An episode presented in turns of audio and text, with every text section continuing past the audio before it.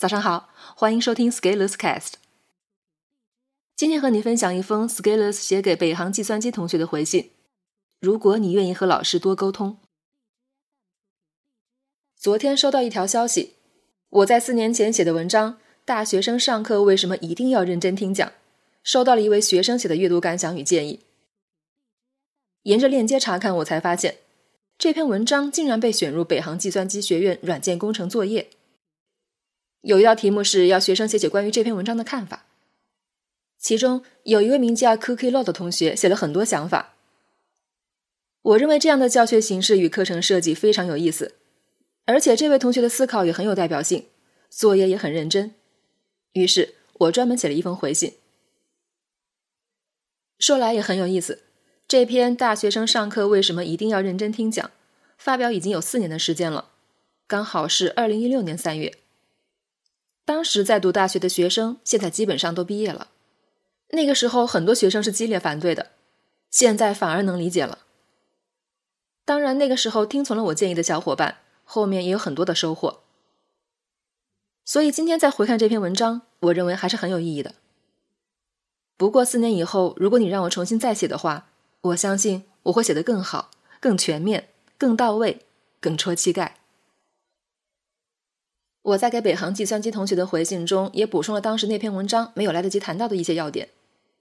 今天把回信分享出来，希望也能与大家有交流。另外，如果你是在四年前看过我那篇文章，也欢迎来分享一下。你现在再回头看，是否有什么新想法？如果你愿意和老师多沟通，给北航计算机同学的回信。Cookie 你好，我是 Scalers。你的建议我已经收到，很高兴我在四年前的文章仍然可以触发你的感触，也很意外这篇文章会被选为作业素材。这篇文章当时仅在我个人公众号就有几十万阅读量，全网大概有几千个公众号转发，包括团中央、新华社、人民日报等媒体都有刊发，也引发了广泛的讨论。彼时我收到大量的不同的评论、不同的角度、不同的反馈。你在作业中的观点，在当时的大学生读者中也很普遍。不过有意思的是，四年前的那群大学生到现在差不多都毕业了，而等到现在再回头看这篇文章的时候，当时有一些反对意见比较强烈的学生，反而认可了我的观点。你提到的观点，我现在再来帮你梳理一下。有的老师的确教的不好，那我们是不是就不要尊重了？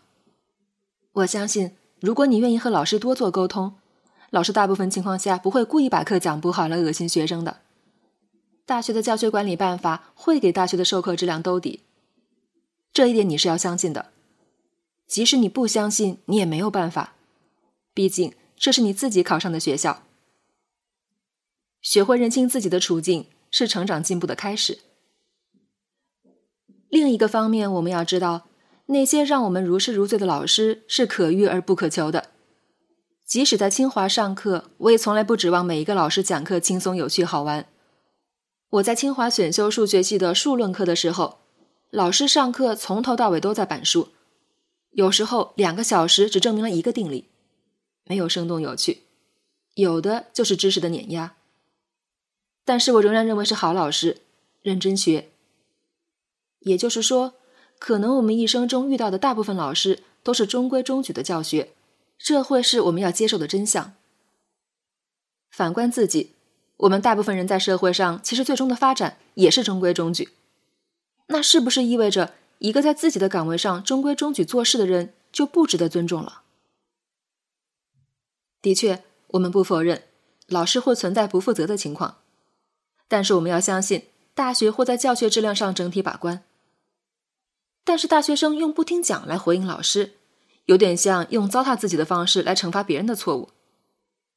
学生通过扼杀自己未来的方式，企图让老师受到惩罚，稍微聪明一点的都能看出问题。另外，大学生在一起很容易形成群体极化的效应。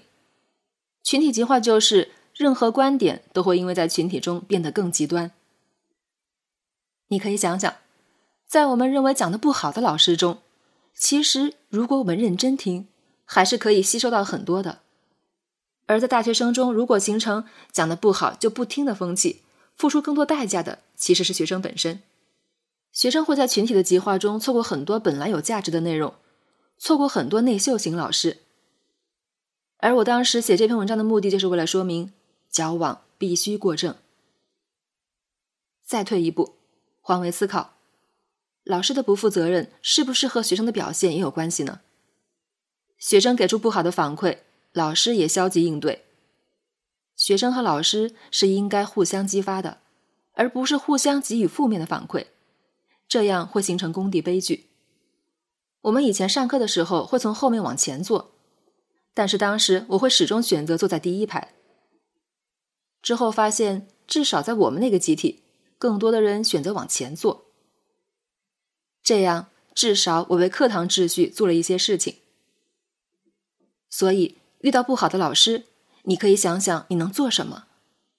下课去多问几个问题，还是就捂上耳朵说我不听我不听。一件事情的进展，我们作为参与者，主观能动性始终是重要的变量。不要把时间放在和老师的斗争上，老师和学生都是在一条战线上的，具有共同的目标。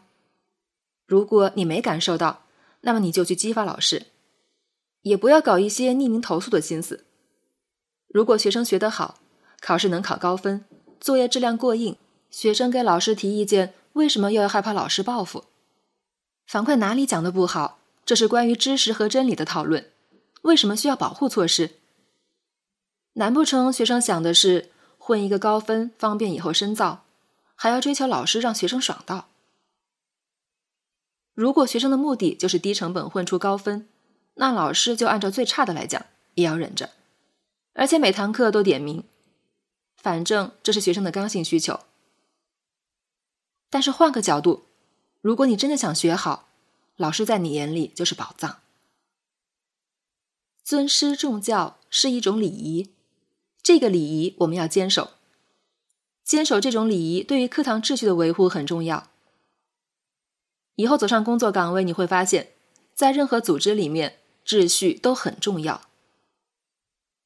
互联网公司也许会更自由主义一些，但是对于团队成员、团队领导的尊重，不应该由于你觉得对方业务水平的高低而有不同。我们做技术出身的，有一种不好的习惯，就是看到其他人技术不如我们，眼里就很容易充满不屑。但是社会的竞争不是靠单一维度的，我们以后在任何组织里都应该团结我们能团结的力量。把我们的共同目标完成好。